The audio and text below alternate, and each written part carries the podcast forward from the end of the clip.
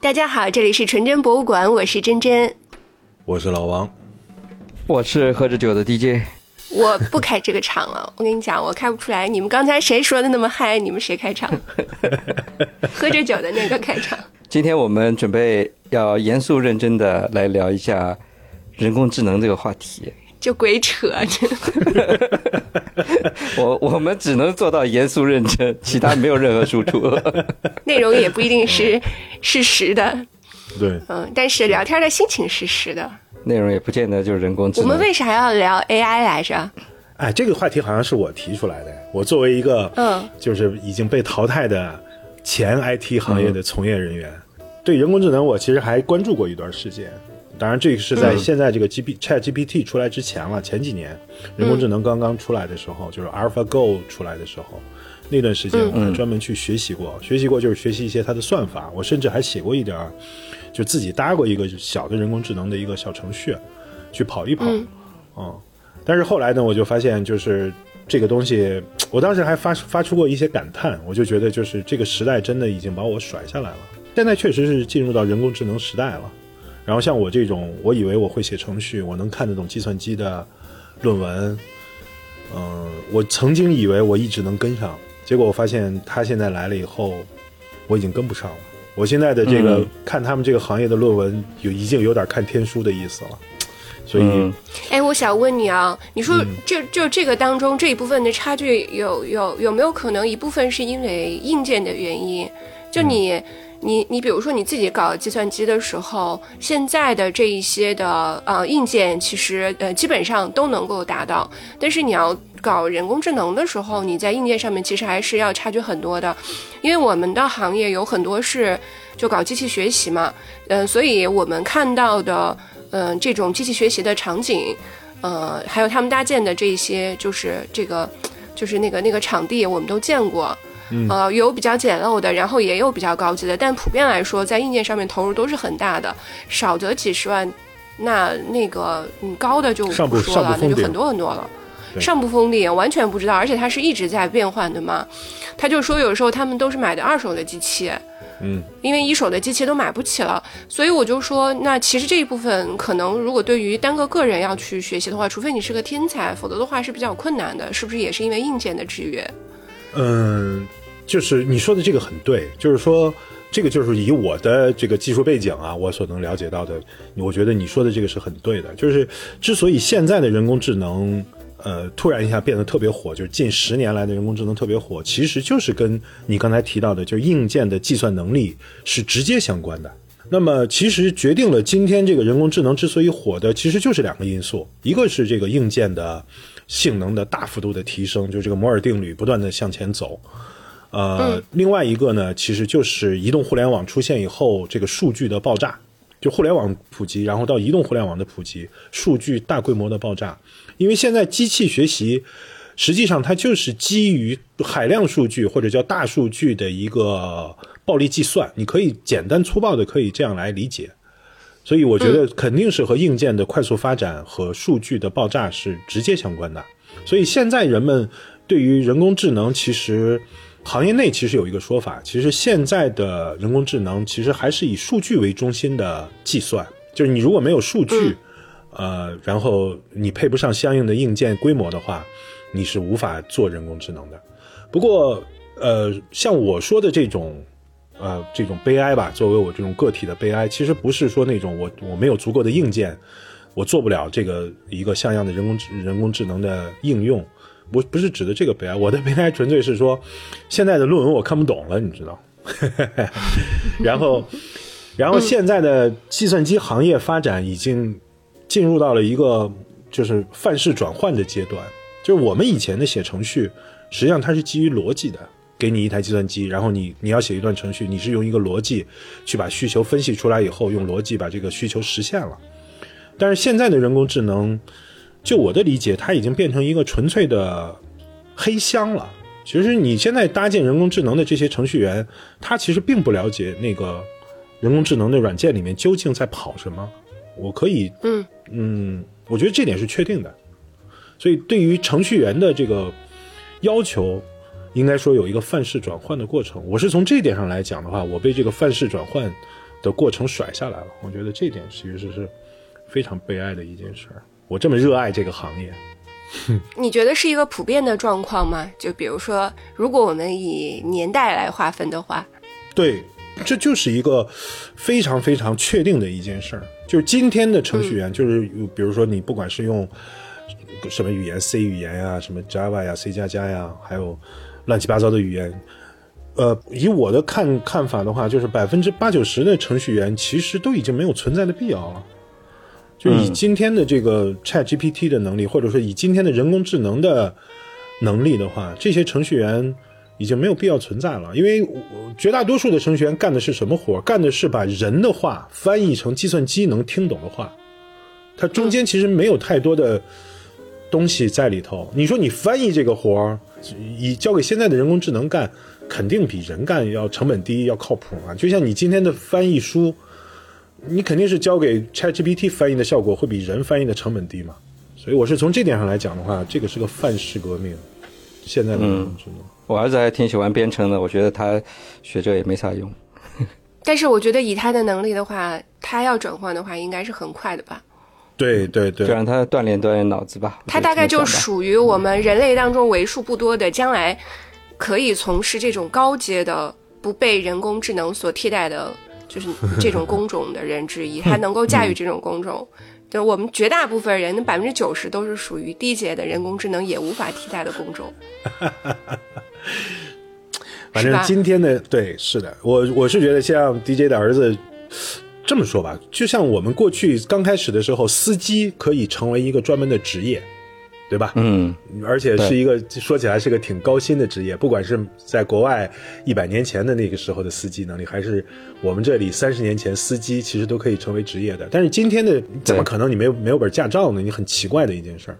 那其实同理的，就是编程能力或者对于计算机的理解能力，其实是一样的。你儿子去了解算计算机，或者他在这方面有专长，我觉得不能算白费，这是一个必备的技能，应该说。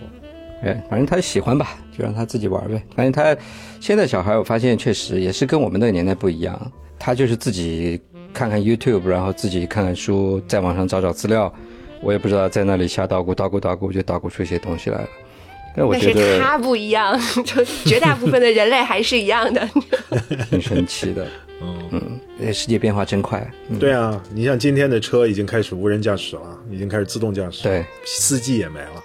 我我觉得啊，就是这个，呃呃，人工智能其实是在去年的年底，今年的年初，不是开始各种火爆、各种讨论吗？嗯。然后其实伴随着有一个社会现象，就是这个社会现象是主要还是指的人的心理的状态，就是一部分人人更卷了，但是更多的人选择了躺平。我觉得这更多的人选择躺平，跟呃经济的这个就目前的这个情况有关系，跟人工智能也有逃不开的关系。嗯，我觉得大部分人也不知道能改变什么。你像我的话，对人工智能这个东西有一点概念，呃，大概知道是个什么意思。我相信会造成很大的影响啊，是整个全社会的全方位的，像就像互联网产生这种级别的影响，对吧？但是它具体会怎么样影响到我们的生活，然后会多快速的、多强烈的影响到我们的生活？我觉得大部分人还是没有一个概念，也不可能有概念，因为这东西其实好多其实是无法预测的，是吧？我觉得要分工种吧，就是实际上在一些企业里面，也许他没有意识到，但是他的生活已经实实在在被影响到了。你可以说它是一次新的工业革命吧。嗯，那。如果企业要面对这个呃未来的这个情况的话，它肯定是要进行一些调整的。你譬如说呃策略的调整、战略的调整，以及以及组织架构的调整。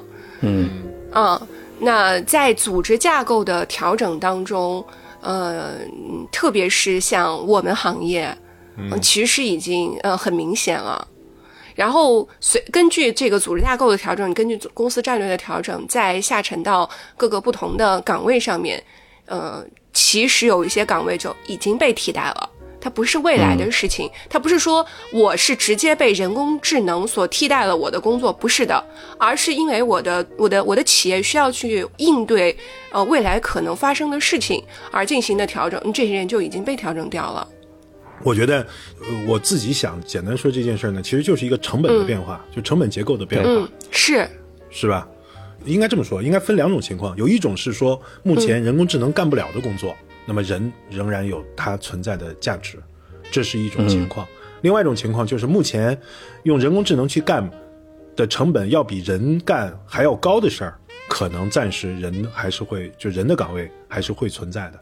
而现在所有的就是你的这个人的成本如果高于人工智能的成本，这些岗位会全部消失的，而且是我在我看来，我会觉得会快速消失的。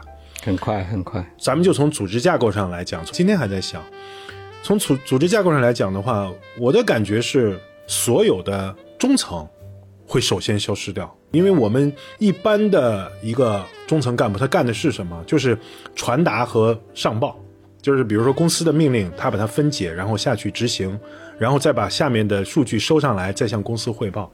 这个工作，我认为是现在的人工智能会轻松取取代它的，而且会比它做的还好。所以我认为就是呃，不是那个最底层的基层的员工会消失，因为这个时候他们的成本是有优势的，反而是这些中层干部，我觉得是最危险的。嗯，是的，从长期来说，我觉得嗯肯定是这样子的。他要消灭的就是中间这一部分，而且是最具有消费能力的这一部分人。所以我跟我我跟我儿子说，去学一下那个电工，学一下 handyman，修水电这一套东西，对吧？呃，那除非哪一天真的发展到机器人带着人工智能，那就没辙了，对吧？他什么都可以修。呃，但一般来说，我觉得离目那个可能还前应该不大有点距离会。。对吧？对啊我们看到的最狂野的想象当中，就这些电影的想象当中，潜入到深海里面去修机器的还是人呀。也不用到深海了，就你家里电灯坏了或者电线怎么样了，找个要找个人来修嘛，对吧？这种工种，如果是人工智能冠带着人工智能的机器人，应该比较容易去去做吧？其实我还是说，你这个工作之所以存在，其实还是个成本问题。是目前来说，人的成本比机器的成本高，而并不代表着那个机器造不出来。我觉得，是特别对，你就提到这个组织架构当中的问题，像你说的，就这一部分的内容，其实它是可以被非常非常简单的，就所谓的，不管你是人工智能也好，或者是它的应用程序也好，就很容易就被替代了。但是再到下沉的时候，因为它的量足够大，如果想要提高我们服务的能力的话，你就要算力足够。那这个其实投入产出比还是比较高的，因为年终的时候，我们我们其实也是看到了一系列的行业的数据，也充分说明了这个问题。但是我认为，在我们的行业当中，行业龙头，呃，还是有它的前瞻性的，就是它的投入成本是非常非常高的，然后产出是远远不达的，但是它依然在坚持不断的做做这件事情。所以它能够成为头部，但是对于呃，比如说中型的企业，还有一些小型的企业的话，这个成本就太高了。但这也很可怕，就头部始终就它一定会借助它这个优势，它会坚定的成为它的头部，就龙头会坚定的成为龙头。所以你刚刚讲这成本这个问题，我我特别感同身受，因为在今年年底的时候，我们的这个行业，我感觉到啊。就虽然呃，我看了很多报告，就是我们这个行业其实不大会受影响，但实际上作为从业人员的话，我感觉到已经影响是很大了。嗯，其实你就像他们那个行业并没有用到人，呃，至少之前还没有用到人工智能，就有点类似于那个量化交易的时候，那实际上它最后比拼的就是你的计算能力和你的光纤速度嘛。就是你做量化交易、做这种对冲交易的时候，对吧？那这个其实就是你中间有多聪明的人，其实已经不重要了，而是说你那根光纤里面的数据有多快，你快零点零一毫秒，你就可以挣到钱；你慢零点零一，你就挣不到钱。所以我倒是觉得，就现在这个人工智能如果大规模普及以后啊，它会把整个人的这个就是很难预计的，就是它会把整个竞争门槛会普遍的拉高。你比如说，我们今天我经营一家企业，或者我做一件事儿，不说企业了，我做一件事儿和你做一件事儿，有的时候是由于比如说你的个性，或者说由于你的家庭背景，由于你教育背景，你在某些方面会比我有优势。对吧？做的会比我好，但是当我们背后都有一个统一的人工智能来支撑的时候，其实我们之间的很多的，比如说你是高中毕业，我是大学毕业，你是研究生，我只是一个本，我只是一个本科生，这种门槛啊，就不存在了，它会被那个人工智能会快速的抹平掉的。那么这个时候，你竞争的这个优势会体现在哪里？这件事儿，其实我的我觉得会是一个一个新的问题。我觉得，就目前从我们来看的话，我们行业其实也就你讲的这个这个这个问题的话，我觉得也是有有有有比较明显的感受的。嗯，那体现在哪里？我觉得，呃，这就是大家呃一直在讲的，就感觉职场越来越卷。我觉得体现在 资源的垄断上面。对，是的，是的，以后有钱的会更有钱，大企业会越来越大，听上去还是挺恐怖的。对，嗯，对。它从企业来说，从个体来说，呃，小到我们去招聘一个人员，就实际上我现在已经不看他的，就学历来说是人力资源要去看的事情，我已经不太去看了。对于我更关注的事情就是这一部分没有办法被替代的工作。我前两天我们公司在网上卖货嘛，用了一些图片，之前是在淘宝找人家做的嘛。哦。然后 收到收到人家发了一个发了一个 email 来说你们盗用了我们公司的图片，然后我就去问那些做图的淘宝做图的人，人家就把我拉黑了。然后我们公司小朋友就说：“哎没啥难，现在你就直接人工智能做个图片就行了。”对啊，哎，这是我第一次在工作中就是感觉非常近距离的跟这个新兴科技有一个接触。对啊，哎，我突然觉得是啊，为什么不用人工智能直接做个图片呢？就不用什么淘宝去买图了，买了也都是他妈盗版的，对吧？对啊。直接人工智能做一个嘛，我觉得这个倒是挺好的。嗯，对，我在想视觉，我不知道视觉中国以后它下一步是怎么怎么样应对这个问题，应对它的版权问题。哎，对，你说人工智能做的图会不会有版权问题哈？呃，现在这个地方其实是有争议的，因为所谓的人工智能，因为它是被训练出来的，对吧？对。那么是你为了大量的数据去训练的，那么问题就出在了你训练它的那个数据的版权的问题。你比如说，你用大量的梵高的画去训练了这个人工智能，它可以画的像梵高一模一样好。你可以说它画出来的这个画是人工智能创作的，但是它那个数据源本身是有版权的。那么这件事如何界定？现在来说还是一个不是那么清晰的一个问题。但是你看，在现在的 Chat GPT 里面，其实已经有了，因为 Chat GPT 能写程序，它写程序的能力的那个数据来源是来自于互联网上的那些程序员讨论的网站。那么现在的问题就来自于，就是那些网站就是说你这个东西属于我侵权的，嗯啊，那所以它的版权会产生在源头那一端。不过，我觉得其实就像你刚才说的，现在一般的这种什么什么什么小外包，做个平面设计、设计个 banner 这种工作，我跟你说百分之百消失了。我现在自己前一段时间玩那个 Made Journey，那个是目前美国的一个，我怎么可能还需要花个几十块钱、几百块钱、一一两千块钱去找个小孩给我设计？你开玩笑？嗯，我刚刚把下载了一个 Made Journey，嗯，对啊，我不可能花这个钱了。我想在上面给我们重新弄个 logo。嗯，对啊，它至少至少来说，它不一定产出的。当然，这个跟你如何去应用 Mid Journey，就是你去写的那个提示有你的应用水平有一定的关系。但是至少来说，它给你就是给你一个启发，比如说你大概描述一下，它给你一个启发，大概是哪个设计方向的，然后你可以找个人具体的把它落实一下。那。我觉得就是还是说了，百分之九十的像这种所谓的平面设计师，全部被干死啊，没有任何可能性。我觉得，对，而且做出来又快又好，对吧？随便你改，改多少遍都无所谓，没人烦。一分钟生成三十个样稿给你，你选一个好了。嗯，怎么可能？什么风格的都可以。我我说一个特别功利的问题啊，就是，嗯，你你比如说我们现在让小朋友上那个课外的班级。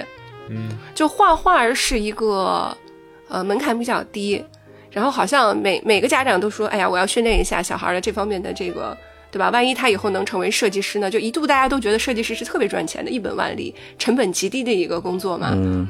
然后你说是不是？大家现在在，比如说在课外班的选择上面，他是不是都没有必要去选择要学习画画了？反正你抱着功利目的，你肯定是没有必要去学了。对，你只能是说真的，你只能是说陶冶情操，陶冶情操，对，是的，对吧？你你你美美术生以后的到底有多少人能成为艺术家呢？你关键是以后都是数字艺术家了，怎么办呢？我今天在外面逛街，看到一个 NFT museum，我经过的时候已经有点晚了，要不然我想进去看看这个 NFT 搞的 museum 到底是什么东西，它能够展现什么东西呢？它 NFT 本身不是艺术品嘛？NFT 它其实只是一个怎么讲呢？是一个应用了区块链技术的一个，简单说就是一个防伪的一个标记吧。它能追溯到你这个数据的源头而已。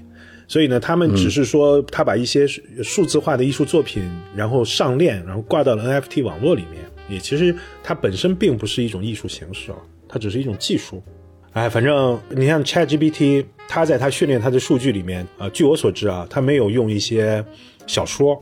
尤其是言情小说的素材去训练它，我在想，如果说你要是拿一些什么琼瑶呀，或者说现在流行的这种都市小说去训练它的话，连这些网文作者都被干死了。我跟你讲，写的那些东西，因为他们是完全是有范式的嘛。对呀，所以其实你从这点上来讲啊，其实你仔细想一想，我们平常干的所谓的有创造力的工作。其实有多少是真正的创造力，其实是很难讲清楚的。对，是的，因为就像我说的，它是有模式的。因为你说机器学习是不是也是这样子？就是它是有上下文的。它完全是你要做的是，对对，你要做的就是把它填进去。对，是的。就现在它都是鹦鹉，嗯，我们很多可能绝大部分工作都是鹦鹉，但是如果你要想要跟别人不一样，或者继续学习下到下一个阶段，你就要成为乌鸦。因为它有综合的信息处理能力，它才能够成为乌鸦。所以我就还是说说回到那个特别功利的事情，大家开始讨论人工智能啊。所谓的 iPhone 时刻开始，对于我来说，第一个就是我真的是一直在思考这个组织架构的变化，嗯，从而导致的到我业务端，我招聘的人员啊，以及我的业务方向的一些调整，这是对我来说最重要的一个改变。然后第二个改变就是在孩子的培养上。就我刚刚在讲的，其实我们小时候也学画，后来长大了我就不太学画了，然后现在我看来更加没没有必要学了，嗯，因为我们绝大部分人他是不具备有艺术天赋的，但我孩子他喜欢画，他觉得这个这是一件开心愉悦的事情，他可以提供情绪价值，那就是另外一件事情了，对吧？对。但是如果你说让他走上这个职业道路的话，那就一点彻底都没有必要了。是啊，就是这么回事儿。你现在就是只有一个情绪价值了，那个职业路径。我觉得基本上已经消失了。就像你说前面说综合能力，就拿我们在上学阶段，你从小学、初中、高中一直上到大学，然后你读到研究生，其实你在博士毕业以前，你在学的其实都是已有的知识，博士才是去创造新的知识的这个阶段。那么也就意味着你在前面研究生以前你积累的知识，其实从综合性、从全面性，你是干不过。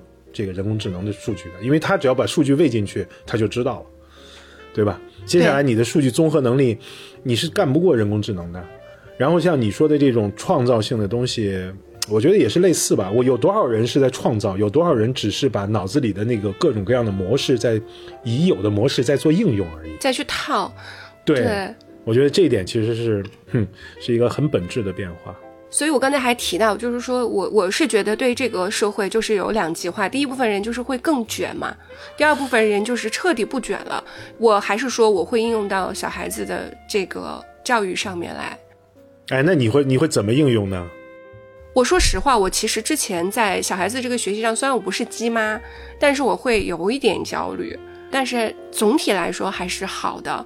但是说实话，就随着我们教育的改革，以及我看到的一些，嗯，对我们就这个东西，人工智能对我们生活当中一些表层的影响，对我实实在在的影响，就是我真的没有再带他去再卷，或者是再接。因为我觉得，就是我们现在学习的这些能力，就像你说的，很有可能会被轻易的替代掉。所以，我现在应该要培养他的究竟是什么呢？我几乎每天都在想这个问题。所以，我我觉得今年以来，我其实调整自己在跟他沟通和就是培养他学习上面会有挺大的变化的。嗯，因为如果在现实一点，你你到他以后在工作上面，就他要去找工作的时候，那个时候工作岗位是我现在完全不可想象的。对。那究竟要要需要他呃的什么能力呢？你包括你现在的教育体系，现在在教孩子们，还在是用非常非常非常传统的方式在教他们。那以后这个这个模式，我觉得可能整个都是要有大变化的。就像你说的，我们可能整个要舍弃掉，呃，譬如说这个鹦鹉学舌的阶段，它整个是一个颠覆性的，而是你要学学习怎么样去驾驭这些工具的一些真正的创造的能力。那对于我来说，我不知道对于小孩儿他要应用到什么东西，所以我觉得更多的是让他，首先让他终身学习，就是要有一个自主学习的能力，真的不能说是简单的去背呀、去记呀。就譬如说，老师还会有一些这样的功课，但对于我来说，你愿意去学习，那是因为你有这个意愿，而不是说你要把这个东西背得很好。就我对于我来说，我觉得我整个的目标都在发生改变。嗯。哎，DJ，你怎么看待真真说的这个？就是我们现在如果说孩孩子还小嘛，就是说你教育的上面应该是有一个什么样的一个调整呢？我我是觉得我没有从专业技能的角度去考虑了。嗯，一方面你不用替孩子去决定他想要学什么技能或者应该学什么技能。嗯，你我觉得更多要培养他一个呢，就是好奇心。呃，因为人类，你看世界这么在进步，我们才活了四十几岁，已经看到这个世界这么多的进步，这么多的变化，对吧？嗯嗯，回想我们小的时候在玩什么，搓泥巴、打弹珠。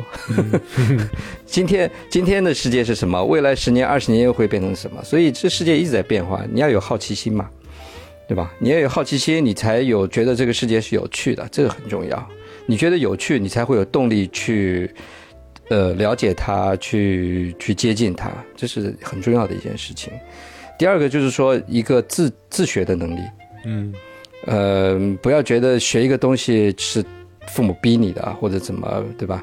一个技能你必须得如何如何，为了父母，呃，你才去学。就是你要培养他有一个自学的能力，他对一样东西感兴趣，有好奇心，你给他一些工具，给他指指一个方向，让他自己去。找到解决问题的办法，自己去学会一些技能，这个很重要。嗯，而且以后的世界就越来越不缺学习的途径了。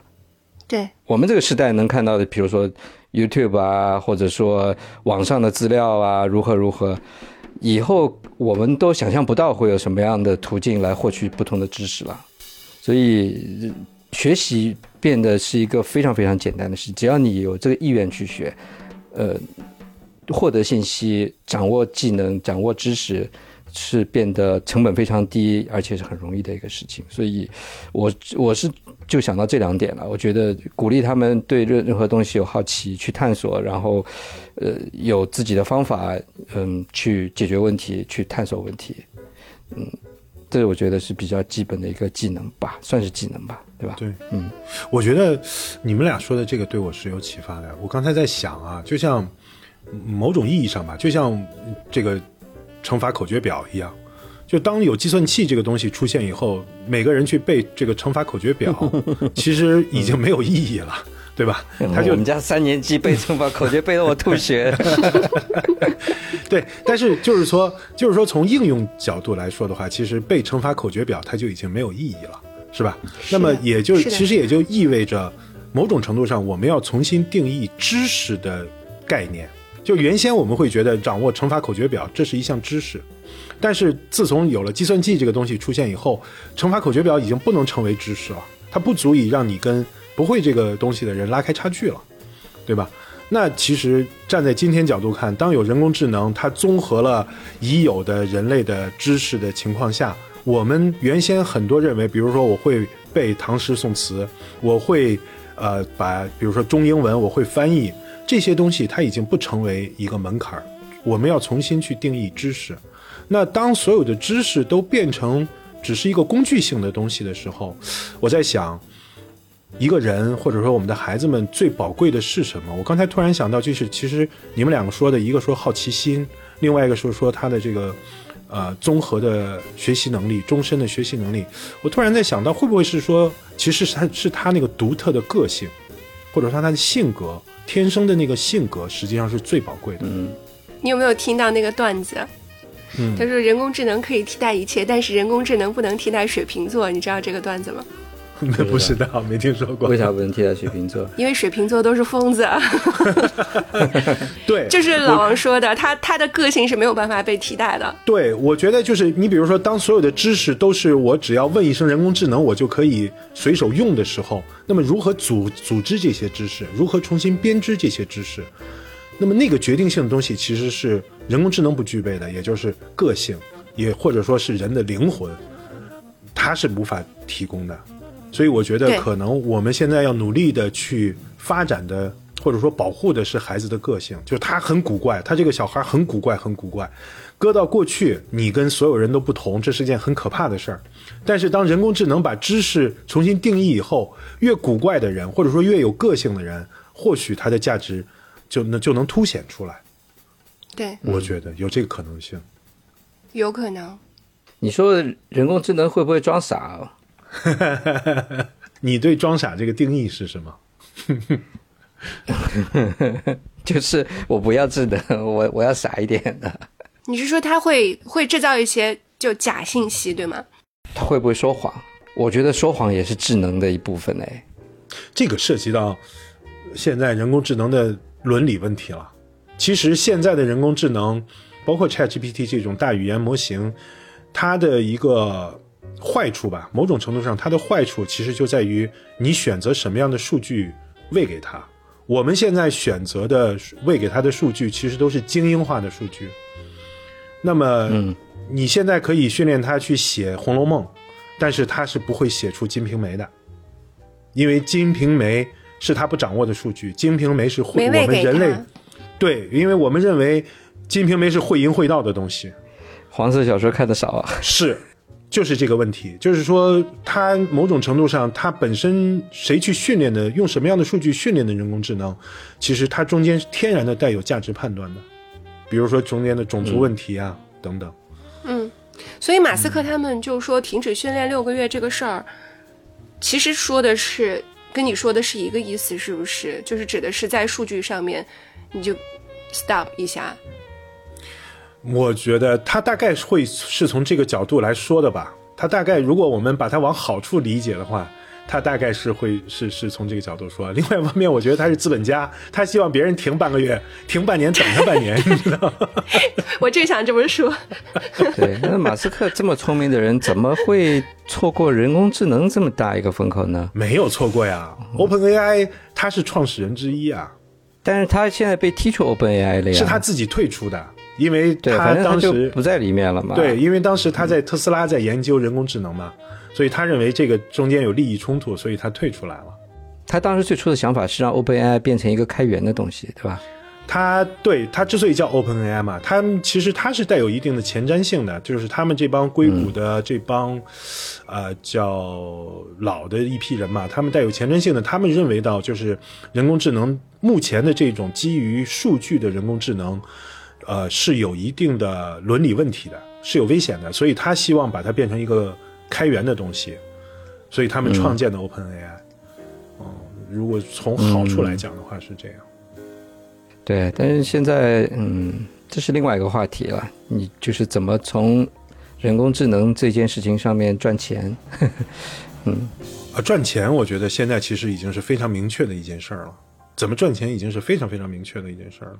这个事情现在一热以后，大家都在看人工智能，最简单的就是有没有股票可以去买嘛，对吧？哦，啊、问题问题是 OpenAI 是没有上市的嘛，对，那也其他的也不多，可能美股里面也就那么三个四个吧。嗯，嗯，这个话题我不能参与，嗯，不能说，金融金融从业人员不能参与。以下我不对话不代表任何建议。我没有参加，我没有听，嗯他们在他们在说，我我的感觉是说，呃，可能会分两个波次吧。就是说，在现在、当下来说，好像就是一些人工智能的一些呃公司，就是它直接研发人工智能的呃软件的那个研发人工智能算法的一些企业，他们有具备一些投资价值，就是直接被投资或者说直接被市场看中。但是过了这个轮次以后，我认为，因为人工智能的出现，它不是一个怎么讲呢？它不是一个产品性质的东西，它是一种类似于一种动能替换的东西，就像我们过去利用。呃，比如珍妮纺纱机出现之前，你人们利用的都是水力的方式去去去去去做这个纺织行业的，但是后来出现了蒸汽机以后，那么它实际上是一种类似于水电煤的方式去替代你的，所以将来的时候，人工智能的赚钱的方式一定不是在这些所谓的人工智能的研发的公司身上的，而是就是应该说是在那些它被应用在哪个行业里面。的时候，那些应用了这个技术的公司，他们的业绩或者说他们的成本出现了优势，他们的产品产生了优势来出现的这个东西，你有点类似于说，我今天还在用水力的这个方式织布，而你已经用到了蒸汽，那那个时候的优势不是说那个生产锅炉的那家公司赚钱，而是，对吧？还是我觉得它会出现在互联网吧？对对，不是说谁发明了互联网，谁就把这个利润都拿走了嘛？对，而是说谁应用了互联网，应用了互联网的人，对对，最早批最早期的那一批人嘛。嗯，反正我自己的感受是说，这现在这个东西，人们现在炒的比较火，实际上是有点类似于，有点类似于被震惊了。就是我们以前之前用的是功能机，突然给你一个 iPhone，然后你会觉得这是 i 所谓的 iPhone 时刻，但是事实上，我认为现在的。这个大语言模型出现以后，呃，它不是这么简单的，它是个非常非常深层次的东西。其实 OpenAI 做的这件事儿，它只是证明了这条路是通的，就这个算法是通的。它一旦证明了这件事儿以后，后人去跟上它的时候，其实相对来说是比较容易的。就比如说你现在中国可能落后它有一两年时间，你在算法上呀有落后一两年时间，但是。这就像造原子弹一样，第一个人造出原子弹以后，第二个人造原子弹，他他那个难度降低的不是一个数量级，就是人类其实一下子进入到了这种原子能时代。我觉得现在的人工智能其实随着这个 ChatGPT 这种大语言模型出现以后，差不多是这样的一种量级的变化。现在我们还看不透它究竟会对我们是有什么影响。我觉得，嗯，那我问一个咱们可以播的。内容啊，就是放在你个人的身上，你觉得有没有什么领域是人工智能触碰了以后会让你不太舒服的？就这个领域，你觉得它是不能够碰的？呃，其他随意，不管你是应用到家居也好，嗯，对话也好，呃，就是比如说什么对话的这种什么音箱啊，什么搜索引擎啊，随便你。但是有一部分是它不能够触碰的，你觉得有没有？你个人有没有这个雷区？嗯，我觉得从我这个保守的观念上来讲的话，其实我挺不希望它出现的，你知道吗？对，它就所有的地方它都不应该来碰，它都应该留给我们这些笨蛋人类来做，你知道？嗯，我我觉得它最终肯定是超越超越人类智慧的，而且是远超人类智慧的。你等于为自己造了一个神出来。是的，其实。我觉得从这点上来说，这也是真真前面说的，就是马斯克现在提出我们要警惕这个东西，我觉得其实是是有点这个意思的。嗯，对啊，所以我上次就说嘛，我就说人类为什么这样，就是你明知道这个东西它一定会造成某一个后果，你可想而知的，但是他非要这么去做，你只能说就部分人类他是极度，就是他想要的东西太多了，就不就就是这么一部分人类。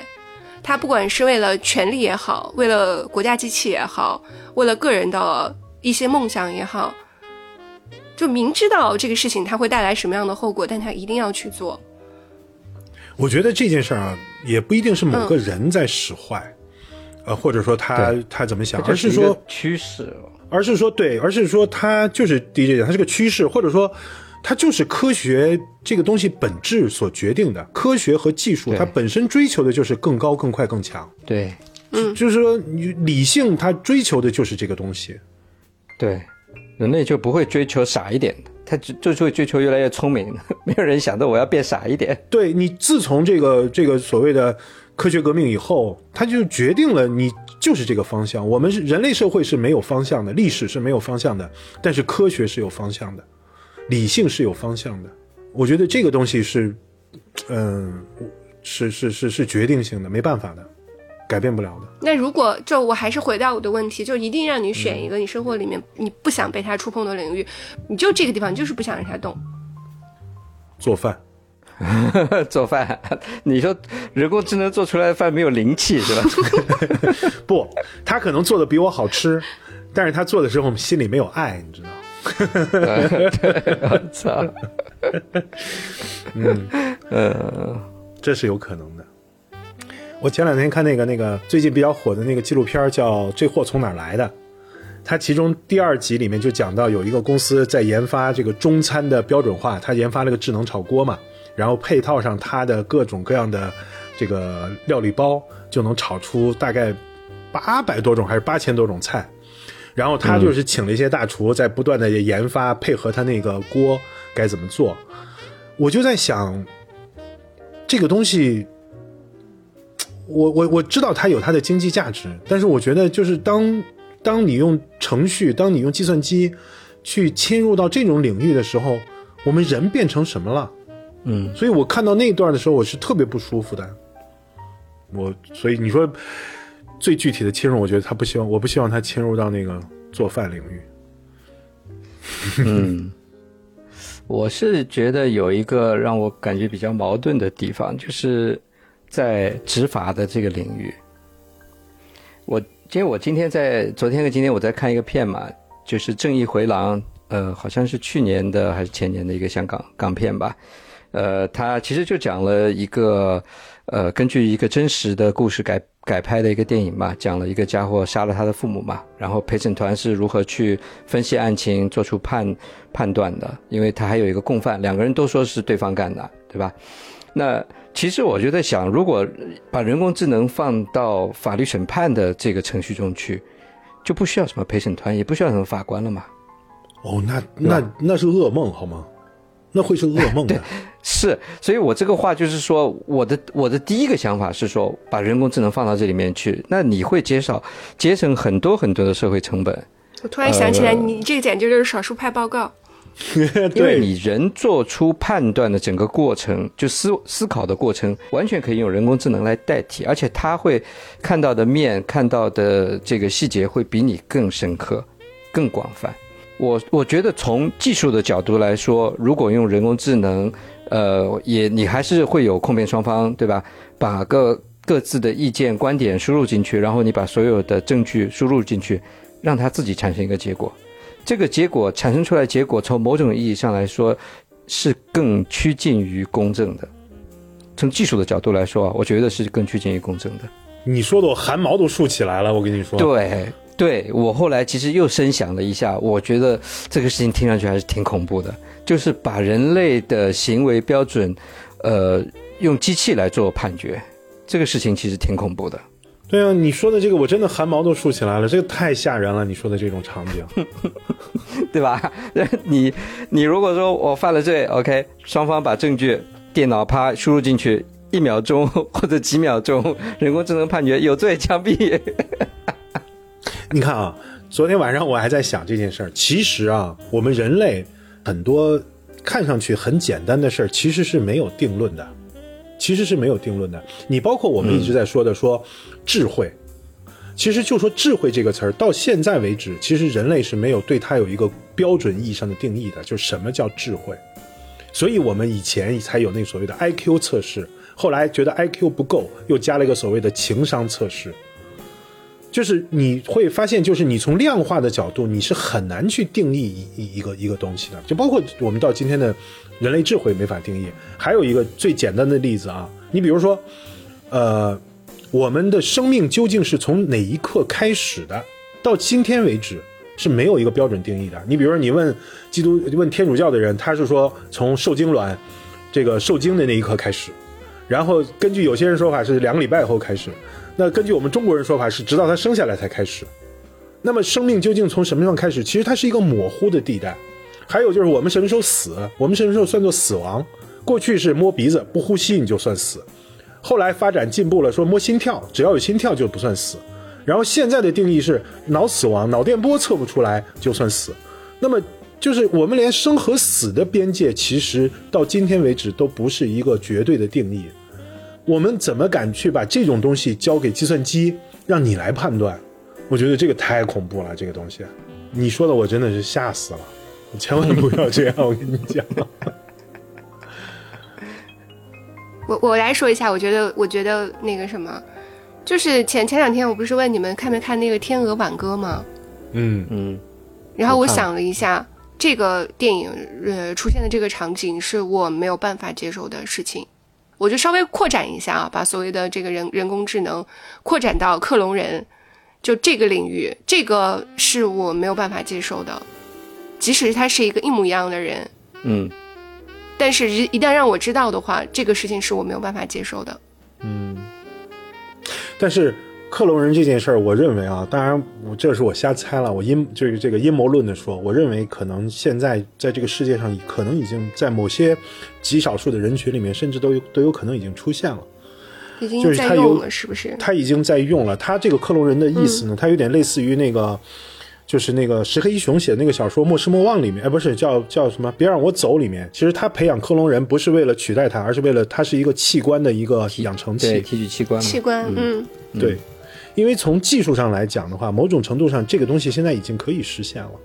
对，所以你从那儿讲，你说人类吓人不吓人？我们都干了些什么呀？我天哪！所以我就说嘛，我就说很讨厌呀，你就你你就明知道，就这些事情会这个样子，然后你为了赚更多的钱，为了获得更多的东西，才不管你呢。哎，你们有没有想过，也许我们所经历的人生，全部都是虚幻的？嗯就是你你想啊，你想，你回看人类的历史，我们从教科书上学到的人类历史几千年，对吧？真正太平下来没打仗的日子有多少天？就是最近这七十年吧，大概。对，嗯为什么你就赶上这七十年？嗯然后为什么你又正好赶上了互联网，你又赶上了人工智能，你又赶上了过个几十年人类可能可能都不死，凭啥你都赶上所有这些好事情？你讲这是庄周梦蝶吗？所以，哎，我觉得有一个很大的可能性，我们根本就是活在一个虚幻的世界里面。嗯，我们培我们活在一个培养皿里面，我们是电池，对我们是 Matrix。有一种说法就是，所有的呃地球上的生命，包括整个星球，都是宇宙。你把它宇宙看成一个巨大的庞然大物的话，所有这些星球跟生命不过是它这个庞然大物的一个细胞而已嘛。哎对吧，你看刚 DJ 讲的这个话，我觉得就还是很符合我一开始提出的这个问题，就是 AI 的真的真的真的，它它广泛的应用，它会造成更多的人类的无意义感，不是吗？就我说的所谓的躺平，对。是的，你怎么去寻找这个意义？以前对吧？我我们可能在各种方式上面，你可以找到自己的价值，啊、你的意义，它体现在各个方面。你现在完了，你就彻底被替代了，你这个东西无意义感会更加的严重，甚至是明确，你就很明确了你被替代了，就或者是存在被替代的可能性。嗯，嗯，所以我我是觉得这个还挺明显的。那我觉得这件事儿啊，就是你说到这儿，我突然想，就结合你跟 DJ 讲的，就是我突然在想到，将来真的有可能就是宗教会复兴，啊，是，就是人 人闲下来 就是超越那个，因为人闲下来了，他需要找嗯生命的意义的时候，是这个意义找不到的时候，他自然会推论到，就是这个世界上有一个神。当然，这个神不一定是那个上帝，或者是或阿拉，或者是谁。我觉得就是宗教有可能会复兴的。我这两天在看那个呃 Netflix 的那个讲韩国邪教那个纪录片，嗯，韩国邪教是真多啊。因为韩国你成立一个宗教都是合法的嘛，你任何宗教都可以是合法的。在他们那个概念里面，没有邪教这个概念。对，还没有邪教这个概念，你只有得实锤了，你有一些犯罪的行为以后，他认为你这个宗教是有问题的，对吧？但他是没有权利用正或者邪来定义你的。所以我觉得在一些科幻片中，它出现的那种场景，就是，呃，怎么说呢？就呃，也像也像沙丘似的，嗯、就是它一边是特别蛮荒的，就像你说的，比如说。呃，野生的东西、野蛮的东西、宗教的东西，它是混合在一起的。另外一方面，又是科技的高度发达。就我觉得这个场景是特别，就就对我来说，好像现在越来越就感觉到是看得到的一个东西了，不不再是，不再是科幻电影里面的一个我无法想象的场景。我以前其实特别难以理解，为什么一边是蛮荒，一边是高科技。那就像那个，就是日本的那个漫画叫有一个漫画系统叫蒸汽朋克嘛，就是 high tech low life。对，是是 是是，就是是是是。对，high tech low life，它不就是这样的一种世界吗？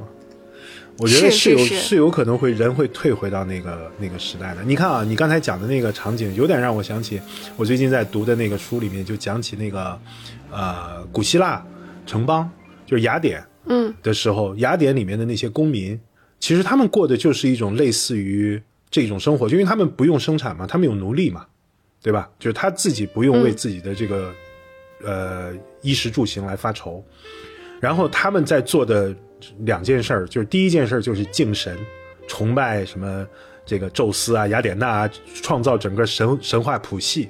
另外一件事儿呢，就是所谓的从事政治，他们那个政治就是天天在一起吵架，没事儿就开公民大会吵架，然后决定所谓的公平和不公平。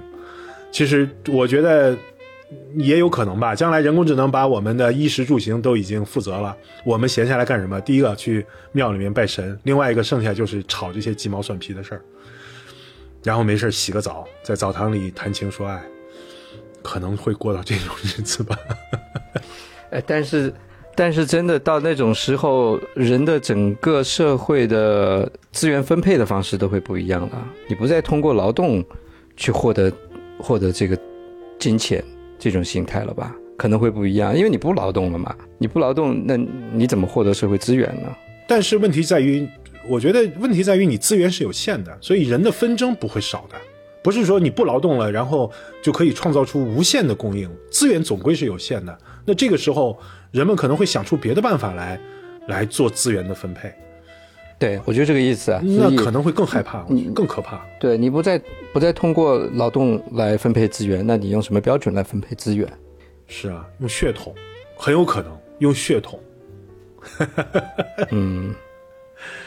完了，我们描述在我们这些人眼里看到的这个人工智能世界，简直一片灰暗。我的天哪，像地狱一般的存在。我觉得这个东西确实，我确实觉得这个东西它是，它不是一个好东西。嗯、你看上去光鲜亮丽，糖衣炮弹，里面包着的可能是毁灭性的。嗯，你刚你刚刚刚刚大家描述的这个场景非常的英雄联盟。就双城之战，是不是？是，那个我看过一点儿嗯，真的，我们我们会不会太灰暗了？人类不会，我觉得一点都不灰暗。我觉得像我像我这么现实的人，这描述出来的简直就是一幅明天的场景。说不定回看五年以后，我们回看已经实现了。哎，啊这个速度肯定是很快的。人，互联网。到移动互联网也不过多少三四十年时间吧，这很快嘛？你想想，我们 iPhone 用我们用智能手机用了多久？两千年互联网普及，零七年手机那个 iPhone 出现，对，所以新一代的技术革命肯定会比它更快。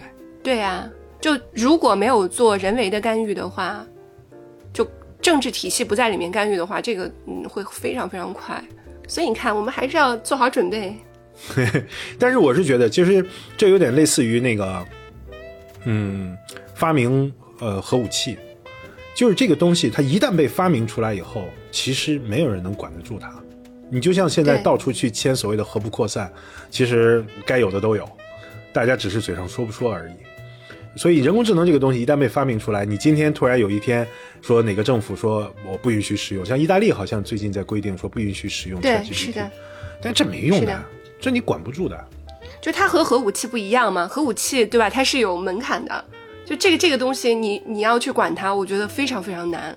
我觉得这是管不住的。你包括你再说一句，就像这种所谓的基因编辑技术，当然了，它有它的好处了，它能治愈我们的一些先天性的疾病，但是问题就在于它带来的坏处会是什么？我就我其实我挺不理解这件事儿的，就是说。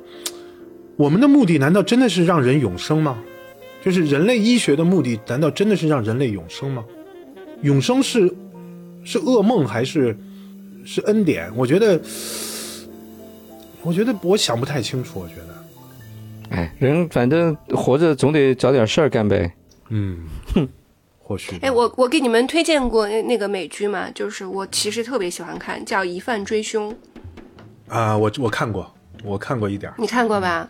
嗯，疑犯疑犯追凶，其实我是一口气追完的，但是这个剧的讨论度不是特别高，但我特别喜欢看这个剧，这那个就是基于大上实现了数据嘛吧？Machine 嘛，对啊，基于大数据和监控，它有眼睛，就是 ma- machine 它它首先它是有大数据的，然后最重要的就是它有了监控，监控是它的眼睛，然后就实现了这个社会。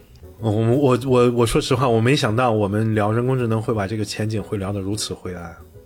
这个也嗯，那就说明 对，那就说明我实实们老了在在是这么想的，啊对，是。是吧？年纪轻一点的会聊得这么悲观吗？那可能更悲观。嗯，不这年轻人我觉得肯定是更看到光明的一面。你你你比如说，嗯，这已经是老掉老掉牙的话题了，就所谓那个图灵测试嘛，当年图灵提出来的人工智能的一个验证理论嘛，就是一个人隔着帘子把一个问题同时提给一个人和一个机器，他们两个的回答，看这个人能不能分辨出来。如他如果分辨不出来哪个是真人回答的，那就说明这台机器通过了这个图灵测试。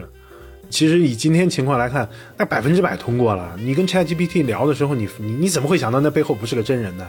但是我们迈过了那个点以后，你看到的是一片灰暗。这件事儿真的是，咱们是不是太文艺了？我觉得咱们是不是太太悲观了？我们能不能聊点积极的东西？就就刚才真真呃说到的，说人工智能不希望它参与的部分，其实我觉得就是我挺不希望它参与到艺术的部分的。就是我们现在所有接触到的艺术的部分，虽然它有可能干的比人类，比现在绝大多数的人类好，比如说抖音上那些口水歌，你用人工智能写，一定比现在这帮人写的效率要高要好。写得好是，对，但是我真的觉得，就是我哪怕写个烂写个烂歌，也比用计算机写一个口水歌要强。你包括电影、文学，我觉得这个东西，对，我这两天看到那个小那个视频网站上面流行最最新的一个模板，还没有爆火，但是大家都在拍了。就是你拍一个场景，然后把它变成瞬息全宇宙的，就是那个哗哗哗哗一直切，呃，比如说切到二次元、三次元，然后切到一个不可思议的世界，我不得不感叹，真的做的太好了。就人如果是人做后期的话，得做多久？而且他那个想象力特别的丰富，但是一方面就是让人又很难受。我就知道他做的很好，但是又知道他是机器做的，就就我我我说不出来这种感觉。嗯，你慢慢你会习惯的。你说，你这这件事情其实就会变成，比如说我们今后大量读到的东西、看到的东西，呃，不管是文字的还是图片的，甚至包括视频的这种动态图像的东西，你会发现，就是它越来越，你分辨你你你既分辨不出来它你是不是人，分辨不出来啊，关键是对是不是？对，但是我又会觉得，就是那是好的吗？它效率是高了，它成本是低了，但是那是好的吗？不知道呀，就是作为朴素的我们身为人类的这种情感的话，嗯，就是要真情实实意的投入到一个机器创造出来的东西，在情感上面是挺难接受的。反正是我作为我来说最终我觉得人类会屈服的。嗯，人类会屈服，就像你，就像你几年前 AlphaGo 出来的时候，对吧？哦，大家说哦，围棋被呃 AlphaGo 被人工智能征服了，围棋里面的美感不存在了。So what？现在这几年棋手不都在学 AlphaGo 的下棋方式吗？所以人类会改变的，你艺术也一样。你今天看到这个艺术，他不跟你说它是 AI 做的，你可能都看不出来，是吧？嗯，也许你的第六感隐隐的会觉得，哎，好像有点什么东西不太对劲，对吧？但慢慢慢慢人就会去接受了。过了几年以后，你就无法区分，呃，这个是人做的，这个是机器做的，对你来说都是一样好看的。我的天哪！人类最终会屈服的。我本来想把我们拯救一下，你又把我拽回去了。我的天哪！是不是？你说，你说 AlphaGo 只想赢，只想赢，他们说他只想赢棋，他完全没有这个下棋的所谓的艺术或者美感。So what？到最后人类不都是还是朝那个方向去走吗？你说棋手是一定的，我觉得真的是一定的。骑手本身都在学习它了。就比如说，你咱们开始的时候没开机器的时候，我们说到那个赫尔嘛，嗯，对啊，那呃一开始你可能知道你是和一个机器在谈恋爱的时候，呃你会控制住自己的情绪，不要那么真情实感。但是到最后的时候，因为它可以始终的陪伴着你，特别的忠实，尤其是有了摄像头一样，就跟那个电影电影是一模一样的。对无，时无刻的给你提供你最最需要的那种情绪价值的话，你很难不爱上他，你很难不向你的情感低头吧？但是我就想说这个啊，你们说到这儿的话，嗯就是说你们谈过异地的恋爱吗？嗯，谈过呀。对啊，那么我觉我想说的意思是，就像你说 her 的那种场景，就是你面对着一个手机也好，电脑也好，我们这肯定就是基于现代通信工具嘛，或者隔着一根电话线也好，你对那个人的渴望，那种真实的渴望，我觉得这个是机器满足不了的，我觉得，而那个我觉得才是人之为人的一个东西吧。我们说起来，我喜欢的是他的灵魂，喜欢的是他的这个精神，嗯，但是如果仅仅把你停留在精神和灵魂的角度的程度，那我不知道，反正就我谈异地恋爱的时候，隔着电话线恨不得把手伸过去，那个迫切的心情，我觉得，嗯，满足不了吧？我觉得计算机，但这个这个话我可以反过来说啊，呃，如果让我再选择，比如说这种触碰不到的，但是我是始终很快乐的这种情感当中，与我可以触碰到实体，但是我终将被伤害的，呃呃，这么一个情景 所比较的话，我宁愿选择前者。费思量。但是我说一个，就是被伤害，或许也是当中应有的一部分吧。没没没错，这句话是没错。嗯，但我不想做这个选择了。嗯，就我觉得，如果有一天大家都选择不生了，呃，很有可能就是因为人人工智能干的。我每个人都想沉浸在愉悦的这种情感的体验当中。嗯，你能够选择愉悦的话，你你你就一定会选择那条艰难的路走吗？我问你啊。我觉得你你刚好你刚好说到这个点上了。我觉得反正那可能是我我有点病。就比如说，你就说读小说一样，你那种比如说读完一本小说让我觉得特别痛快的那种通俗小说，我是就完全不爱看。我就是想看那种，就前两天看的我要死要活的那个故事。我觉得 就是我觉得那种才是就是价值嘛，那个才是体验嘛。你你读一个爽文，读一个什么网络小说那种爽文。我觉得，反正我不满足。哎，那你别的不说，你就说你现在所谓这种现代诗，肯定被干死了。我跟你讲，那肯定诗人，诗人是被第一批干死的。现在这 可怜的诗人哦本来就没啥技能了，本来就没啥技能了，是吧？胡说八道的能力都被剥夺了。对啊，本来就是嘛，诗有意义是诗的不幸，写这种没意义的话，人工智能太擅长了，而且是那种越烂的人工智能越擅长，你知道？越讲你的人工智能，对，嗯，完他写一句你还挺费思量的，完全找不到逻辑，你知道？它代表了什么意义？到最后啊，觉得真的人类被人工智能玩死，我告诉你。是的，咱们今天这样，如果按照我们这个路径聊下去的话，是的，我能想到最后一招就是拔电呀，但是如果他聪明成那样，他肯定不会让你有机会给拔电的。这这不就是那个科幻电影里面的吗？对你要去拔电，你要先通过他的机器人大军。他每一个人都给你安排的明明白白，你干嘛你干嘛，人都在他的安排下活着。对呀、最后人工智能集结成一个最高智慧，哎，也许远古的时候，呃，为什么会有神这个东西流传下来？说不定就是因为以前他们就到了这个阶段，最后人工智能变成了神，然后整个世界毁灭了，完了以后人类文明重新来一遍，从从远古流传下来的传说以前有神，我们正在走向这个方向。对，是的，我们也会回到一个 神重新降临人间的世界。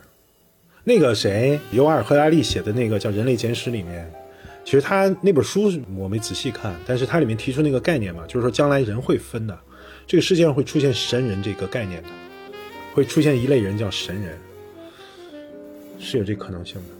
是什么变种人类？就是《Hungry Game》里面的，这就完饥饿游戏出来了。你看，对对科幻电影真的是 对不对？变种人出来了，对，它有一种类似于这样的概念。它那个神人的概念就是，这个社会其实人会分阶层，会有一个阶层是神人。这些人不是说不死，而是说他们手上掌握的资源，他们会会超越凡人的，会超越凡人的，会重新定义阶层的。你说那的就是。饥饿游戏啊，对，是的，差距大到人神的地步。对吧？他把所有的资源都垄垄断了，然后剩下的就像你说的，他们靠什么而活？没什么靠什么而活，就是靠原始的人类的冲动，然后去抢食物而活呀。没有资源剩给他们啊。我先吃点薯片快乐一下。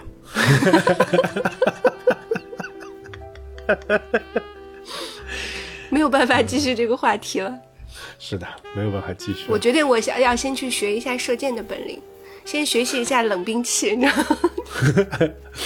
你学成这个另外一个叫什么《Tomb Raider》那个那个女主角，以后要是人工智能模仿我，估计只有我们家的狗能辨出哪一个是真的，哪个是假的。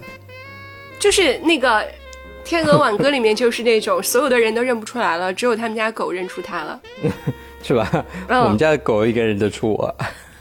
其实现在想模仿你，就我们录了这么多播客，你把这些播客的数据够多了，灌给计算机，灌给一个人工智能，让它模仿你的声音读一段文字，我跟你讲，没有人能听出来差别的。嗯，好，灰暗的人工智能时代终于来临了。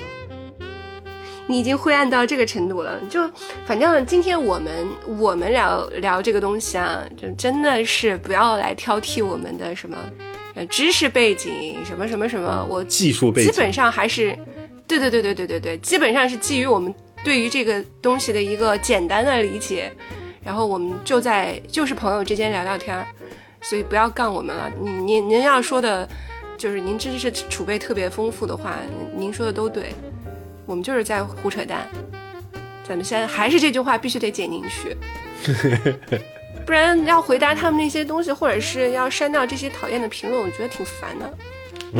全网最没知识性的讨论人工智能的节目对。对对对对，学你们啥也学不到，学完了都是一片灰暗。